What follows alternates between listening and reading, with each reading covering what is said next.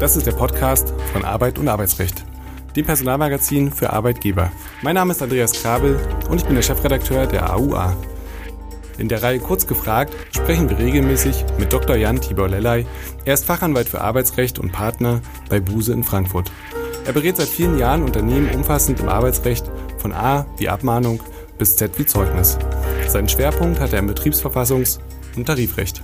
Herzlich willkommen, lieber Herr Dr. Lellay, zu einer weiteren Folge Kurz gefragt. Heute mit dem mega aktuellen Thema Gesetzesentwurf zum Schutz von Hinweisgebern. Endlich ist er da, sollte man meinen, der Entwurf für ein sogenanntes Gesetz zum besseren Schutz hinweisgebender Personen. Prominente Beispiele für die Notwendigkeit der Stärkung von Whistleblowern gab es ja in der Vergangenheit leider zuhauf. Denken wir zum Beispiel an den Dieselskandal, an die Fleischindustrie, an Wirecard, Datenmissbrauch und so weiter. Lieber Herr Dr. Lellay, Wieso gibt es erst jetzt einen Gesetzentwurf zu diesem Thema? Der deutsche Gesetzgeber hätte doch hier schon lange, lange aktiv werden müssen. Das jetzt im Gesetzentwurf vorliegende Gesetz zum Schutz von Hinweisgebern ist aus meiner Sicht ein Spätentwickler oder ein Dauerbrenner oder ein besser spät als nie, denn die Umsetzungsfrist der Richtlinie, der zugrunde liegenden EU-Richtlinie, die ja immerhin auch schon aus dem Jahr 2019 stammt, die Richtlinie 2019-1937. Die Umsetzungsfrist, die äh, war ja letztes Jahr und im April letzten Jahres ist der letzte Gesetzesentwurf, der seinerzeitig noch regierenden großen Koalition gescheitert. Das heißt also, man könnte hier ein wenig mit Nachsicht sagen, na ja, der Gesetzgeber war ja aktiv, nur leider hat er die Ziellinie nicht erreicht und das Gesetz ist ein Entwurf geblieben und jetzt sehen wir sozusagen den zweiten Anlauf. Schöne Formulierung. Ich versuche das gerade abzugleichen mit der Beschreibung von Schulnoten. Welche, welche Note würden Sie denn da geben? Das wäre doch ein klassisches Ungenügend. Ja, ich denke schon. Also vielleicht sind wir heute etwas äh, nachsichtig und sagen, es ist ein mangelhaft. Ja, also es gibt noch ein, es gibt noch äh, Luft nach oben. Immerhin ist es ja so, dass die ähm, Vorarbeit durch die, durch den, ähm, durch die große Koalition, die ist ja noch da. Und ich glaube, das spielt ja jetzt auch hier in dem jetzt vorgelegten Entwurf noch ein wenig eine Rolle. Und in den wollen wir jetzt mal reinschauen. Was sieht denn der Entwurf konkret vor und für wen gelten die künftigen Vorschriften? Das ist vermutlich die erstmal interessanteste Frage.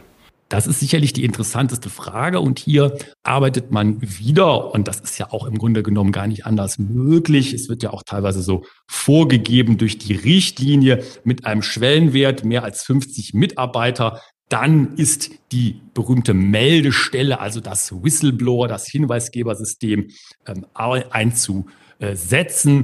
Und ähm, der Entwurf sieht die ähm, Verstöße vor, in denen da die ähm, Hinweisgeberkonstellation eintreten. Da geht es um Bußgeldbewährungen oder die Gefahr für Leib, Leben oder Gesundheit, aber auch zum Beispiel der Schutz für äh, der Schutz von Rechten von äh, Beschäftigten. Alles das sind Dinge, die uns äh, bekannt vorkommen und jetzt in diesem neuen Entwurf, den der Bundesjustizminister ja vorgelegt hat, wieder auftauchen. Erwarten Sie denn Anpassungen dieses Entwurfs? Denn, wie Sie es ja schon angedeutet haben, gab es eine Menge Streit im Vorfeld. Ähm, andererseits stammt der Vorschlag ja aus dem FDP geführten Justizministerium, das mutmaßlich die kritischen Stimmen der Arbeitgeber berücksichtigt hat.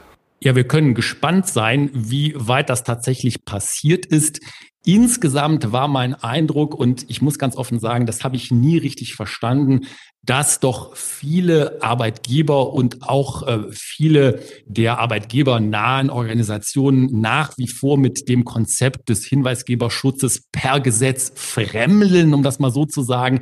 Ich verstehe das deswegen nicht, weil es schon seit Jahren und Jahrzehnten auch von internationalen Wirtschaftsorganisationen, zum Beispiel der Handelskammer in Paris, auch wissenschaftlich nachgewiesen ist, dass Hinweisgebersysteme zum Vorteil von Unternehmen gereichen, dass man also als Sicht der Unternehmensführung ein solches System eins, äh, schon einführen müsste, ob es nun dazu ein Gesetz gibt oder nicht. Also hier wird man jetzt sehen, inwieweit äh, das ähm, FDP-geführte Justizministerium hier noch weitere Bedenken ausräumen konnte. Ich glaube, mit etwas will man ja schon in die Arena des Meinungsstreits ziehen, indem man ja sagt, also möglichst wenig Bürokratieaufbau oder möglichst wenig Hürden will man da einsetzen und einbauen. Und ich glaube, da ist etwas dran. Aber da wird man sicherlich auch noch schauen müssen, wie sich das im Einzelnen entwickelt in der Diskussion, die ja jetzt kommen wird. Also ein Grund für das negative Bild ähm, dieser ganzen Materie mag möglicherweise äh, darin begründet liegen, dass wir eine Definition haben, die eher negativ abgrenzt. Ähm, können Sie da nochmal erläutern, wie ist denn der Begriff des Hinweisgebers im Gesetz eigentlich zu lesen? Der gesetzliche Begriff, das baut alles auf der auf den Vorgaben der EU-Richtlinie auf. Das ist immer eine natürliche Person, die im Zusammenhang mit ihrer Arbeitstätigkeit erlangte Informationen, also im betrieblichen oder ähm, Unternehmenszusammenhang erlangte Informationen über Verstöße meldet oder offenlegt. Und die historische Belastung in Anführungszeichen des Begriffs ist ja äh, häufig die, zumindest in Europa, äh, dass man äh, einen historischen Vergleich manchmal zieht, wobei ich den nicht so ganz für zutreffend halte, aber immerhin zu politisch motivierten ähm, Informationsweitergabe auch zum Beispiel eben in die diktatorisch oder totalitär regierten Staaten. Und daher kommt nach wie vor vielleicht etwas diese negative Besetzung, wobei man eben sagen muss, das Hinweisgebersystem beziehungsweise die Hinweisgeberkultur ist ja viel, viel älter und ist in vielen gerade auch traditionell äh, der Demokratie besonders freundlich gegenüberstehenden Staaten, zum Beispiel der USA, ja absolut gang und gäbe und etabliert. Zentrales Element des Hinweisgeberschutzes selbst, aber auch des, des gesamten Whistleblowings ist ja die Einrichtung eines anonymen Meldesystems. Welche Varianten gibt es da und wo liegen die Vorteile beispielsweise einer internen und einer externen Alternative? Ich würde mich da gerne sofort festlegen und sagen, aus meiner Sicht gibt es, wenn man über die Vorteile spricht, gar keine Alternative zu der internen ähm, Strukturierung einer solchen äh, Hinweis, äh, solchen Hinweisgebersystems. Ähm, man kann immer natürlich sagen, intern, extern, das kann beides richtig sein im jeweiligen Unternehmenszusammenhang. Der grundsätzliche Unterschied ist ja der, bei der internen Lösung äh, hat man eben interne Verantwortlichkeiten und Funktionalitäten, die sich damit beschäftigen und die externe Lösung, die bezieht eben Dritte ein, also zum Beispiel auch Berater, dritte Berater, die das dann äh, übernehmen. Heutzutage muss man sagen, und das hat sich eben in den letzten Jahren auch sehr, sehr geändert, äh, ist es fast immer so, ob intern oder extern, dass die Meldesysteme Software gestützt sind. Da gibt es ganz, ganz viele Lösungen, die auf dem Markt angeboten werden. Wenn man das einfach nur mal ins Google eintippt, da werden einem ganz, ganz viele Dinge angeboten und das ist auch mittlerweile sehr preiswert. Da hat man also Lösungen, die für ein paar tausend Euro, und damit meine ich jetzt nicht ein paar zehntausend, sondern 1500, 2000, 3000 Euro, sehr, sehr umfangreiche Systeme auch mehrsprachig zur Verfügung stellen. Äh, das ist alles eben, wie gesagt, Software basiert. Und ähm, hier wird eben auch kein Unterschied zwischen intern und extern äh, gemacht. Ich glaube, die interne Variante ist deswegen immer zu bevorzugen, weil man hier eben konkreter die Fälle bewerten kann, denn darauf kommt es ja im Ergebnis an. Es ist ja nicht so sehr die Schwierigkeit oder die Hürde, die Fälle einzusammeln, um das mal so ein bisschen flapsig zu sagen, denn das macht die Software heutzutage, aber die Bewertung, die ist das Entscheidende und das ist aus meiner Sicht bei einer internen Lösung häufig besser zu handhaben.